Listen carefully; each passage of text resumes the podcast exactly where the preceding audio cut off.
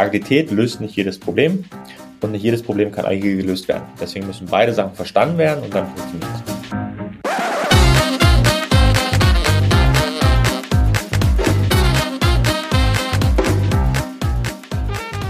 Herzlich willkommen zu meinem Podcast Punkt Genau. Heute die 55. Ausgabe. Ich bin Simir Fersadi, Ihr Interim Manager für Finanzen, Rechnungswesen und Controlling, aber auch Scrum Master.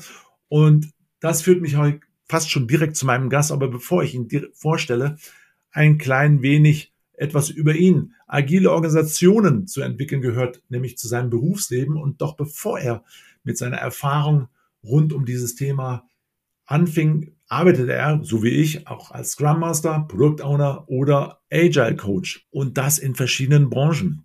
Wie das alles funktioniert, außerhalb dieser Softwareentwicklung, aus dem ja das ganze Thema kommt, das erfahren wir heute. Und viele Unternehmen haben dieses Thema für sich entdeckt. Doch was es damit konkret auf sich hat, welche Hürden zu nehmen sind, welche Wahrheiten wir uns bei Einführung eines agilen Organisationen gegenüberstehen, über all das sprechen wir heute. Herzlich willkommen, Tom. Schön, dass du da bist. Danke, freut mich, dass ich hier sein kann. Tom, es ist ja mittlerweile gute Sitte hier im Podcast in einer, mit einer Kurzfragerunde oder mit einer Vervollständigung von Sätzen zu starten. Also ich habe mir auch für dich ein paar Sätze eingefallen lassen. In meinem Studium habe ich gelernt, dass ähm, man alles irgendwo findet, wenn man weiß, wo es steht. Bevor ich ein Projekt hinschmeiße, muss bei mir schon die Hölle zufrieren. Ein Rathaus kann nur dann agil arbeiten, wenn man 20 Jahre Zeit hat.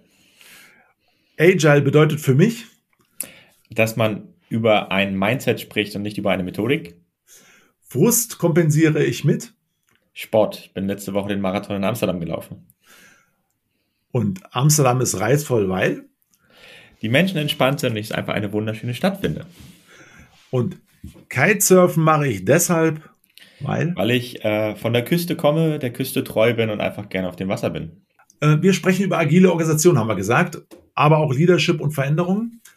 Doch bevor wir das vertiefen, Tom, du hast gesagt, du hast Maschinenbau studiert. Ja, genau. Also ich ja. Heute bist du ein gefragter Redner oder Agile Coach. Wie bist du eigentlich dann dahin gekommen? Und vor allen Dingen äh, mit 33 Jahren.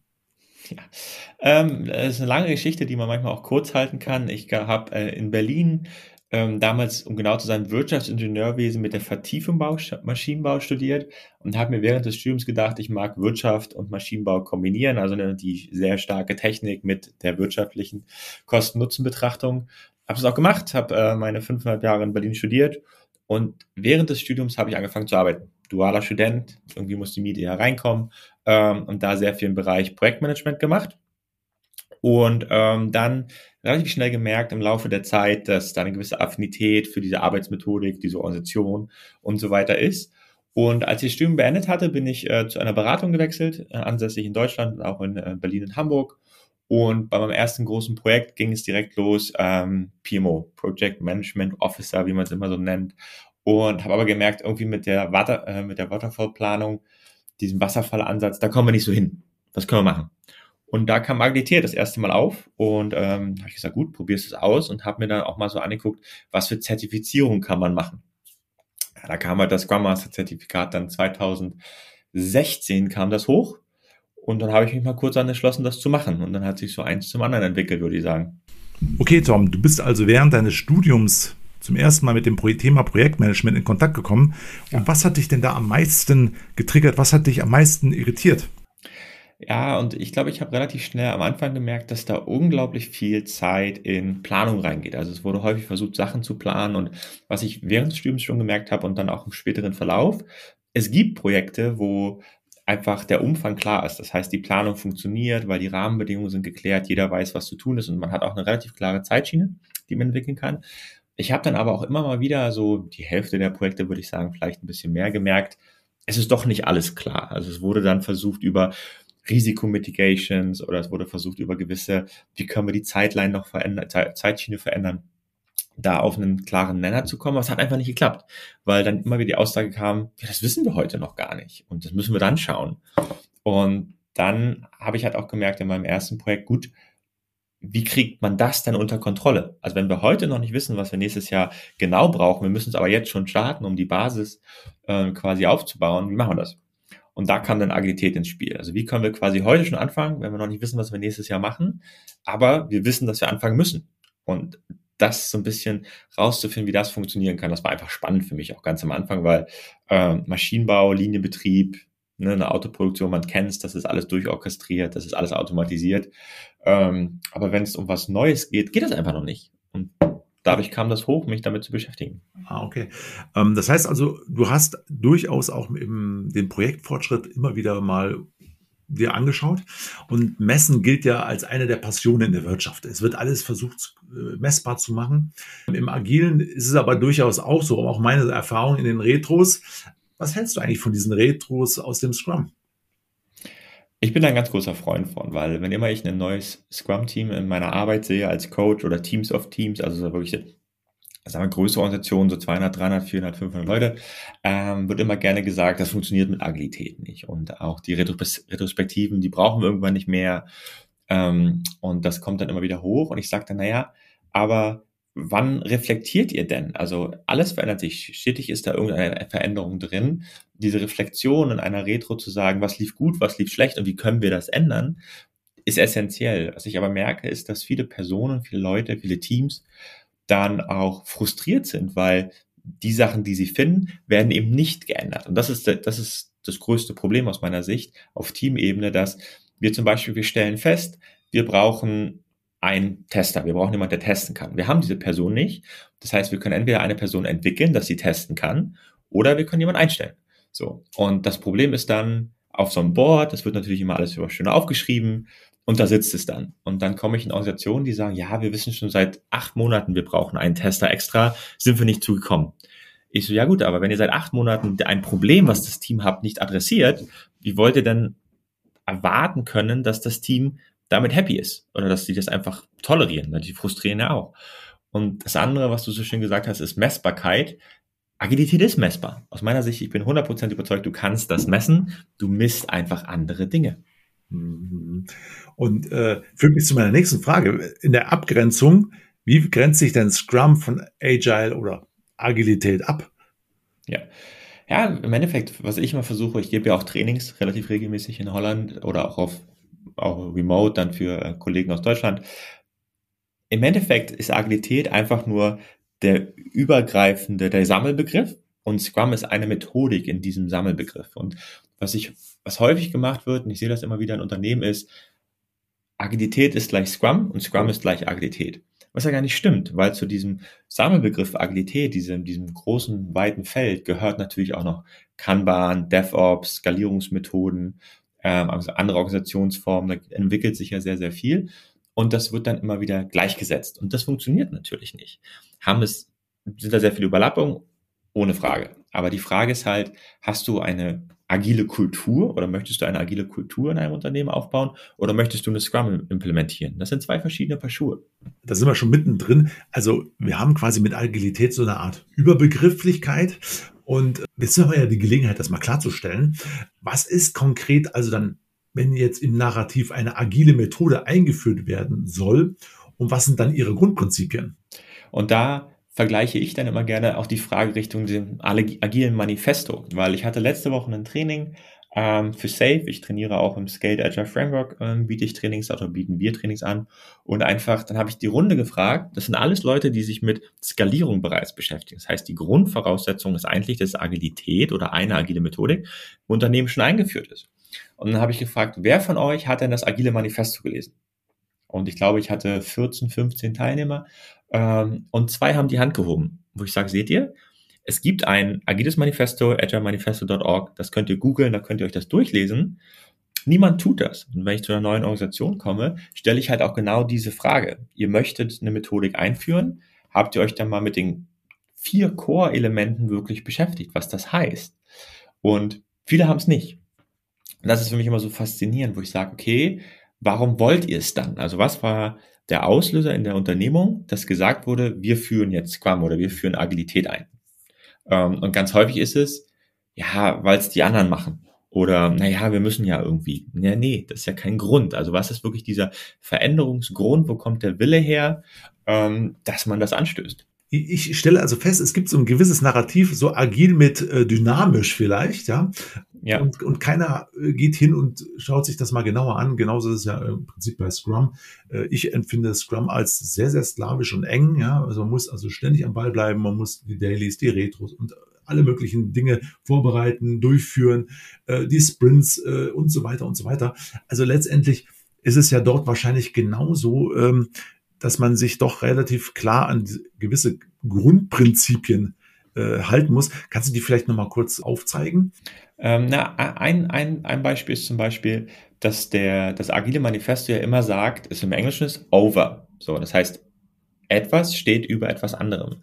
Zum Beispiel ähm, ist jetzt ähm, funktionierende Software steht über einer gesamtheitlichen Dokumentation der Software.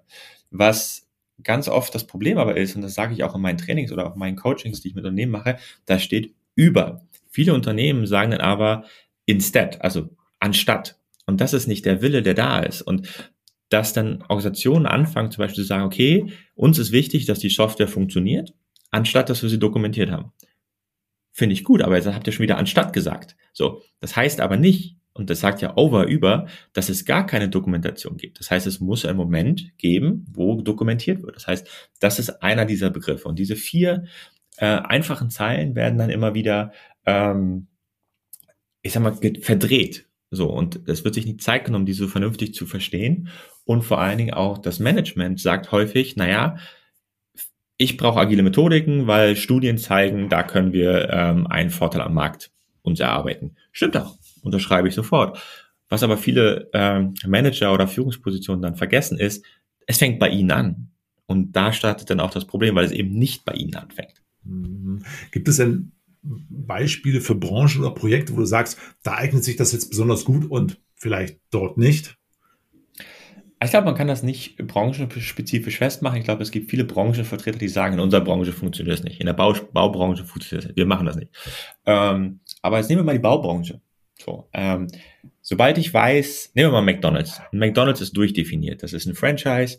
Die wissen ganz genau, wie es auszusehen hat. Die wissen, welche Maschinen in die Küche kommen. Die wollen bloß einen Querschnitt. Das ist alles vordefiniert. Da brauche ich keine Agilität, weil ich weiß, was ich machen möchte. Aber ähm, auch ein sehr spannendes Projekt, was ich jetzt im Kollegenkreis mitbekommen hat. Da möchte jemand eine Fabrikhalle bauen für ähm, Elektroautos oder Elektroauto-Bestandteile, wenn du willst.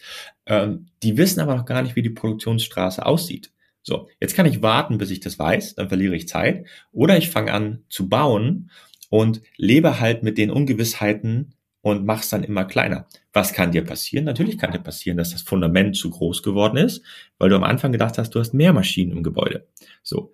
Hast du aber einen zeitlichen und dadurch auch finanziellen Vorteil dir erarbeitet, indem du einfach schon angefangen hast zu bauen, was agiles Denken ist, Ungewissheit akzeptieren, ähm, ja, genau. Und das ist, glaube ich, das, wo viele Branchen sich jetzt noch so ein bisschen, bei uns funktioniert das nicht, es muss definiert sein, wir wollen Sicherheit ähm, und Software kann man in, immer ändern.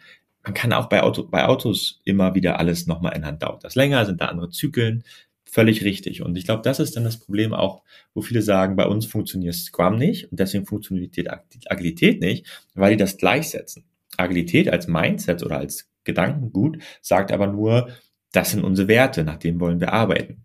Scrum als Methodik sagt schon relativ strikt, okay, wir haben ein Ende, wir haben einen Start, wir haben einen Sprint, aber auch da sind ja diese Freiräume.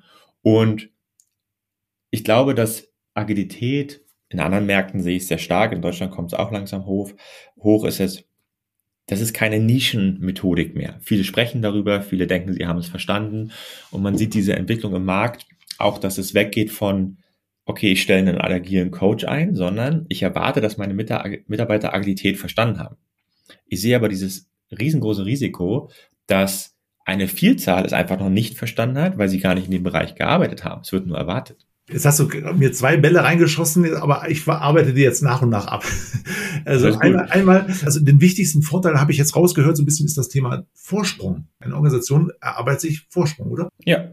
Ja, oder auch einfach eine, eine höhere Flexibilität. Also was du ja erreichen möchtest oder was ich auch sehe, was natürlich sinnvoll ist, ist zu sagen, okay, die aktuelle Veränderung in der Wirtschaft, die Veränderungsgeschwindigkeit in der Wirtschaft ist so hoch, dass wenn ich jetzt zwei Jahre brauche, bis mein neues Produkt da ist, bis ich es das erste Mal meinem Endkunden zeige, das dauert viel zu lange, weil wir alle, ich glaube, jeder von uns ähm, hat ein Smartphone, da kommen permanent neue Apps, die Apps werden aktualisiert. Das heißt, ja, vielleicht mit dem Produkt sind wir es gar nicht so gewohnt, aber selbst unser iPhone, ich glaube, wir haben jetzt iPhone 15 oder 16, ich bin da auch nicht immer ganz up to date, aber da kommt jedes Jahr ein neues. Ist da der Unterschied zwischen 14 und 15 so riesengroß, dass sich die gesamte Welt jedes Mal ein neues iPhone kauft? Nein.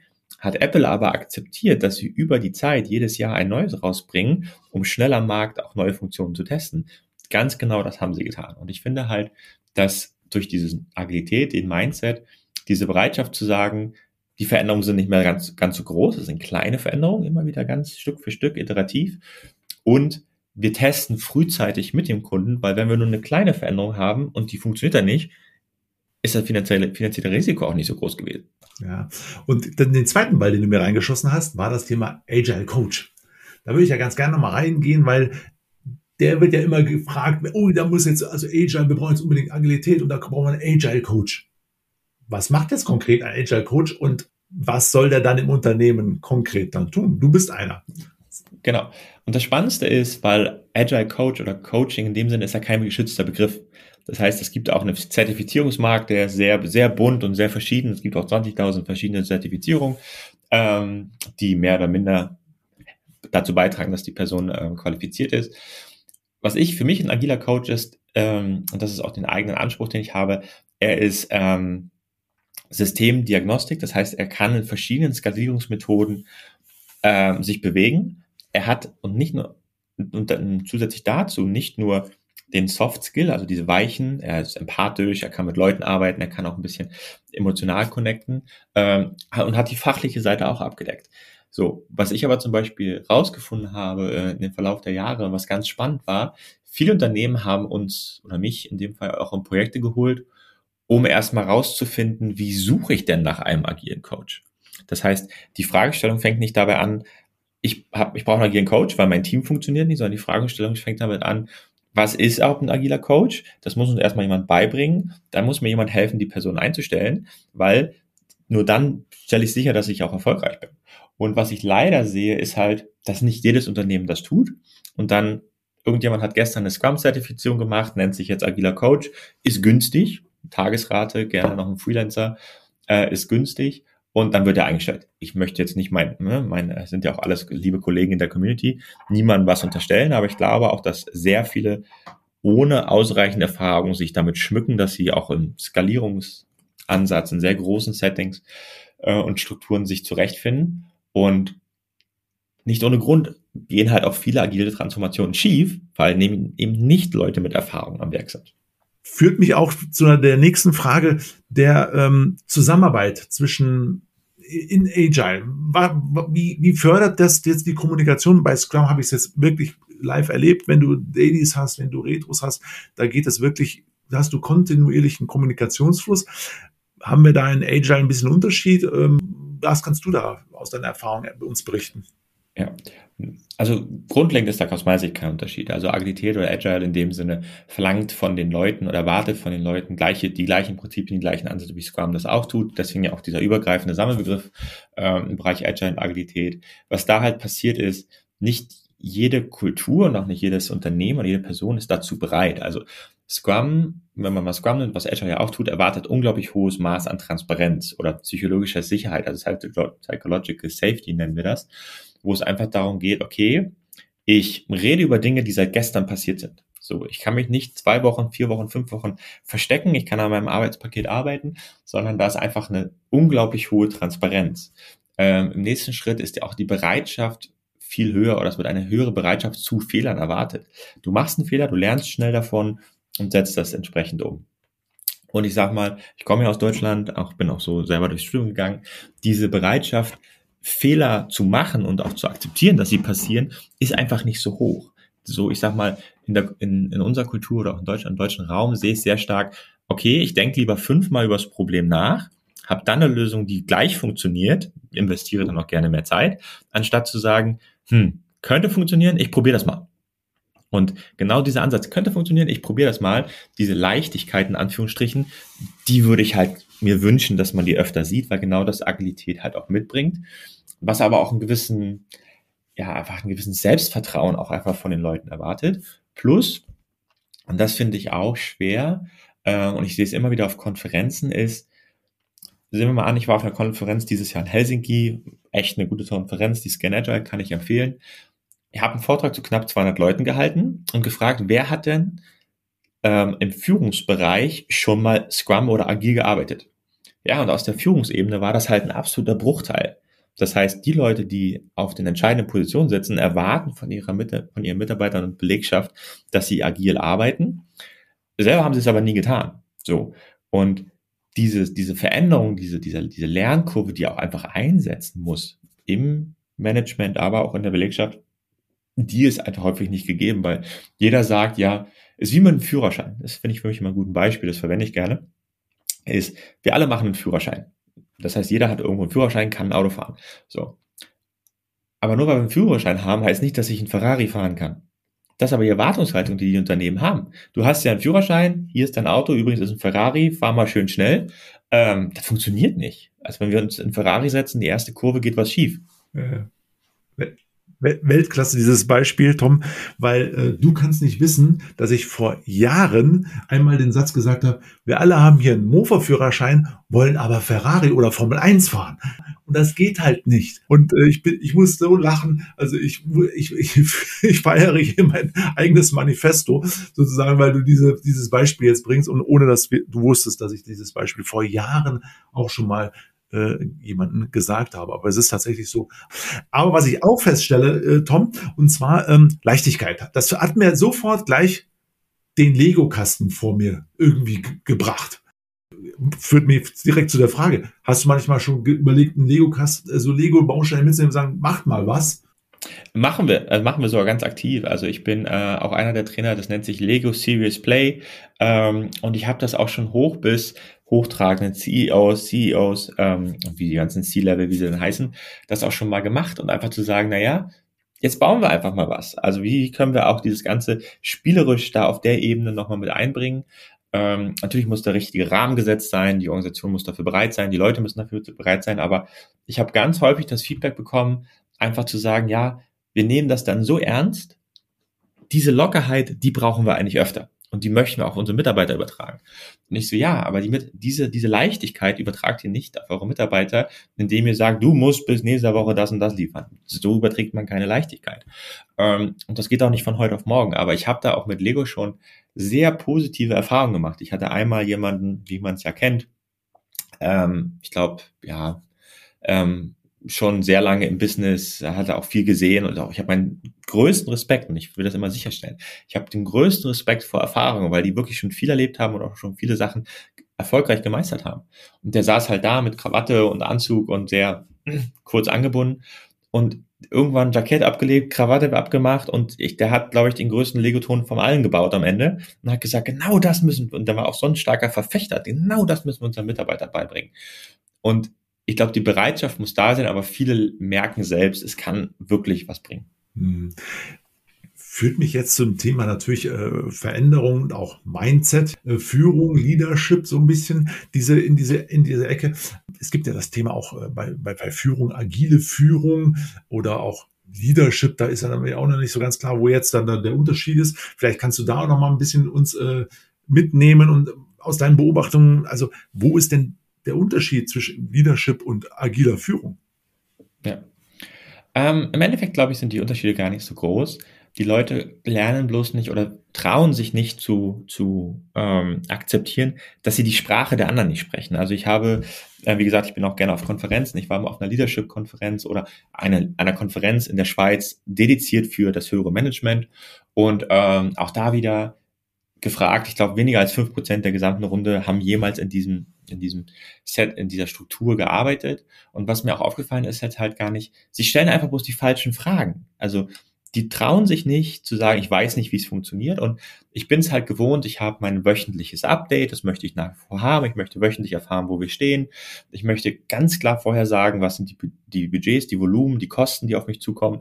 Und das bin ich gewohnt, damit arbeite ich. Und für mich ist Leadership oder Agilität oder agile Führung eben die Bereitschaft zu verstehen, okay, ich muss mit anderen Messwerten arbeiten. Ich bekomme andere Informationen auf eine andere Art und Weise und ich habe vielleicht auch eine, eine, eine, kürzere Verbindung zu den Mitarbeitern, die etwas umsetzen und habe dann auch schneller ein Feedback, wo ich eine Entscheidung treffen muss.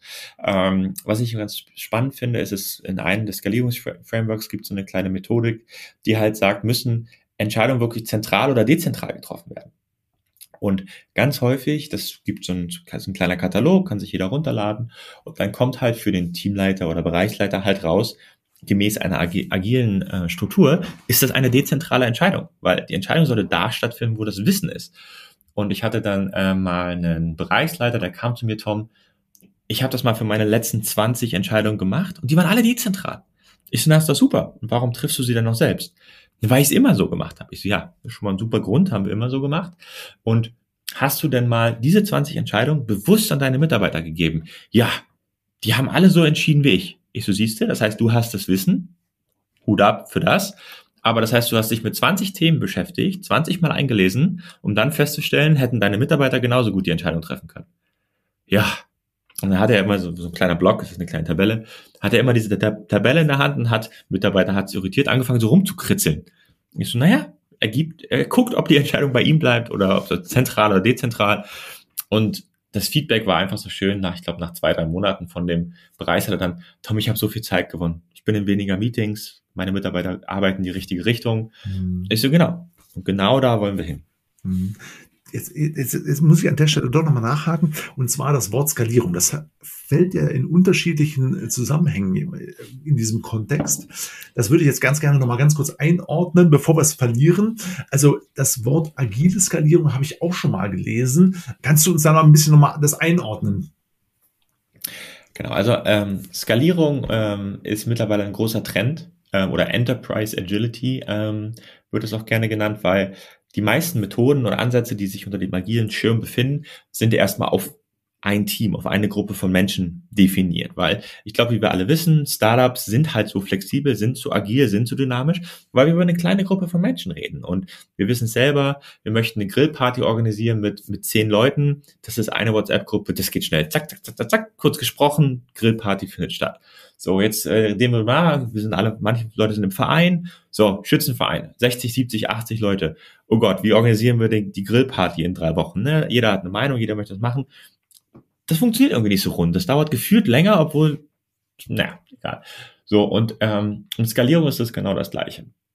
Organisationen denken, ja, wir müssen skalieren, wir müssen Strukturen schaffen, die auch für unsere Unternehmung gemacht sind. Und was häufig vergessen wird, ist in erster Linie zu fragen, besteht die Notwendigkeit. Nehmen wir mal ein Beispiel. Ich habe mit einer Unternehmung gearbeitet vor zwei, drei Jahren äh, während Covid. Da wollten sie Agilität skalieren über, ich glaube, 17 verschiedene Teams, weil es um die Webseite ging. Die Webseite sollte ein Update erfahren und ähm, angeblich brauchte man dafür alle 17 Teams. Das erste, was ich gefragt habe, ist, welches Team macht denn wirklich Veränderungen an der Website? Haben sich nur zwei Teams gemeldet, weil alle anderen Teams haben Systeme hinter den Kulissen verwaltet und betreut. Ich so, naja, dann müssen wir doch nicht skalieren, weil es soll ja nun, sollte nun eine optische Veränderung werden. Das heißt, wir brauchen noch diese zwei Teams.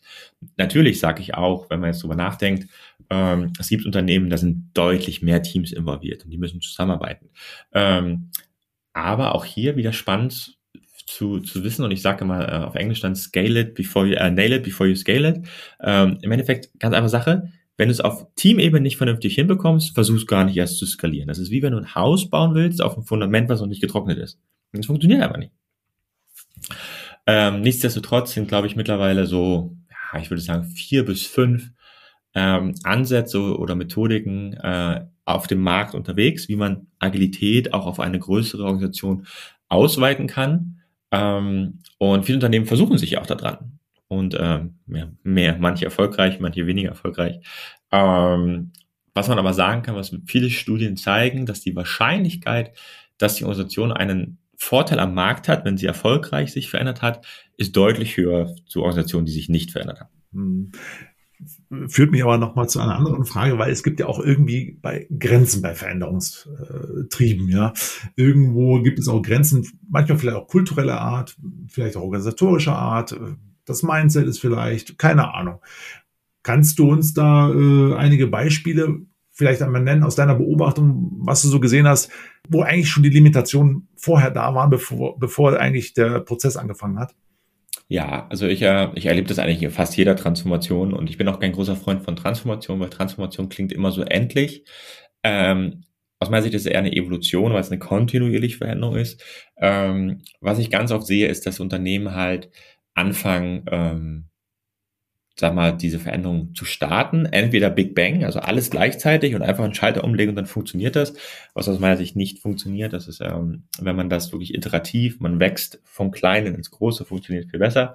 Ähm, die andere Limitierung, die ich häufig sehe, ist, ja, das muss nur diese eine Abteilung machen. Die anderen müssen sich gar nicht damit beschäftigen. In, ich sag mal, neuneinhalb von zehn Fällen, wenn nicht sogar in zehn von zehn Fällen, ist aber genau diese cross-funktionale, also diese teamübergreifende ähm, Zusammenarbeit das, was den Mehrwert stiftet. Und wenn da die Zusammenarbeit nicht von Anfang an sichergestellt wird, weil hierarchische Struktur, andere Bereiche, die sind sich nicht grün, die wollen nicht zusammenarbeiten, ähm, dann kann es nicht funktionieren. Also wir hatten jetzt letztes Beispiel, das war letztes Jahr, da wollten wir, ähm, ging es darum, die App für ein Unternehmen äh, zu, anderweitig zu entwickeln, diese App sollte dann vom Außendienst benutzt werden. Und der Außendienst war ein anderer Bereich, war Außendienstleiter und der hat gesagt, nee, er macht da nicht mit. Dann habe ich gesagt, na ja, wenn wir den Endkunden nicht involvieren, das heißt die Person, die es nutzt, werden wir sicherlich Sachen entwickeln, die nicht so funktionieren, wie sich die äh, entsprechende Gruppe das vorstellt. Nein, wir haben einen guten Draht zu ihm, wir machen den Austausch. Ich glaube, wir haben zwei ja, genau zwei neue Versionen erstellt. Beide Versionen sind überhaupt nicht angekommen. Der Außen hat gesagt, funktioniert für uns nicht, so können wir nicht arbeiten und so weiter und so fort.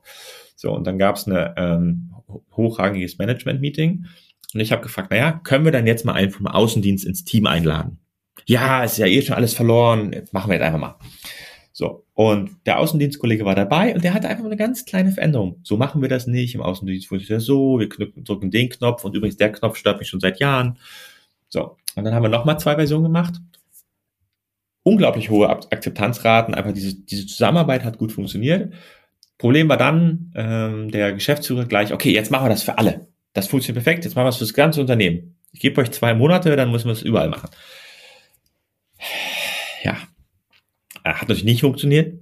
Ähm, aber das ist immer diese, diese, und ich glaube, das ist auch das Problem von Agile oder Agilität, diese Euphorie der Erfolge auf kleiner Ebene dann gleich aufs Gesamtunternehmen zu übertragen. Hat ja im Kleinen perfekt funktioniert und jetzt machen wir es überall. Führt mich aber auch zu einer anderen Frage und zwar, die Führungskräfte haben wir jetzt schon des Öfteren gehört, auch natürlich das Thema Eigenverantwortung und du hast auch schon gesagt, wenn du als Führungskraft noch nie agil gearbeitet hast, dann solltest du es spätestens jetzt tun. Wie können dann agile Führungskräfte im, im Kontext auch mit der Eigenverantwortung der Mitarbeitenden dazu beitragen, dass also in solchen Organisationen, du hast jetzt gerade ein gutes Beispiel ja genannt, dazu beitragen, dass es auch wirklich funzt, dass wirklich gezündet wird, die Rakete.